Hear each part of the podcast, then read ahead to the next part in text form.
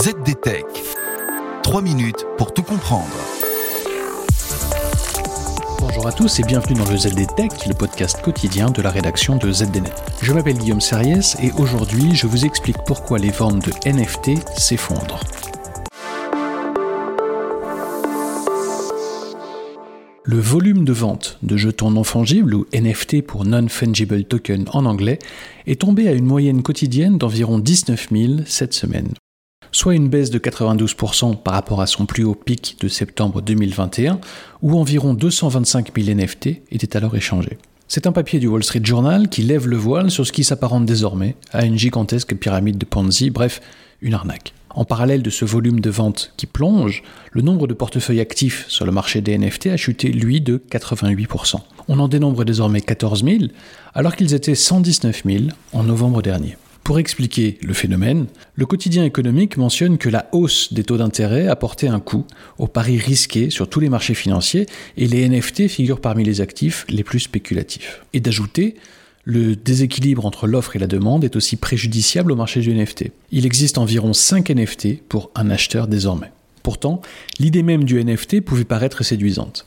Les NFT sont des jetons numériques qui sont utilisés comme certificats de propriété et ils sont créés et administrés sur des technologies de type blockchain. La conséquence directe de ce ralentissement de l'activité d'échange de NFT est bien sûr une baisse de leur valeur nominale. Concrètement, de nombreux propriétaires de NFT constatent à présent que leurs investissements valent désormais beaucoup moins que lorsqu'ils les ont achetés.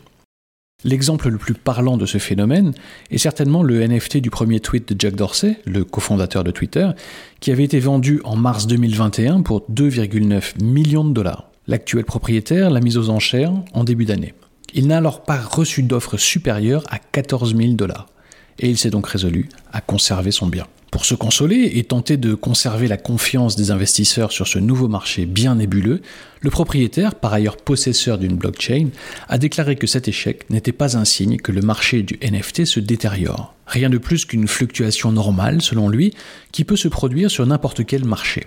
Je ne regretterai jamais de l'avoir acheté car ce NFT est mon capital, assure-t-il encore aujourd'hui. Et bien sûr, d'autres partisans des NFT remettent en question les chiffres du Wall Street Journal. Il questionne surtout le nombre d'utilisateurs et de transactions NFT qui, selon d'autres sources, seraient beaucoup plus élevés. Et il parie sur l'innovation, affirmant que toute une série de nouveaux NFT sont eux en train de décoller. Et voilà, normalement on a fait le tour du sujet, pour en savoir plus, rendez-vous sur zdnet.fr et retrouvez tous les jours un nouvel épisode du ZD Tech sur vos plateformes de podcast préférées. ZD Tech. 3 minutes pour tout comprendre.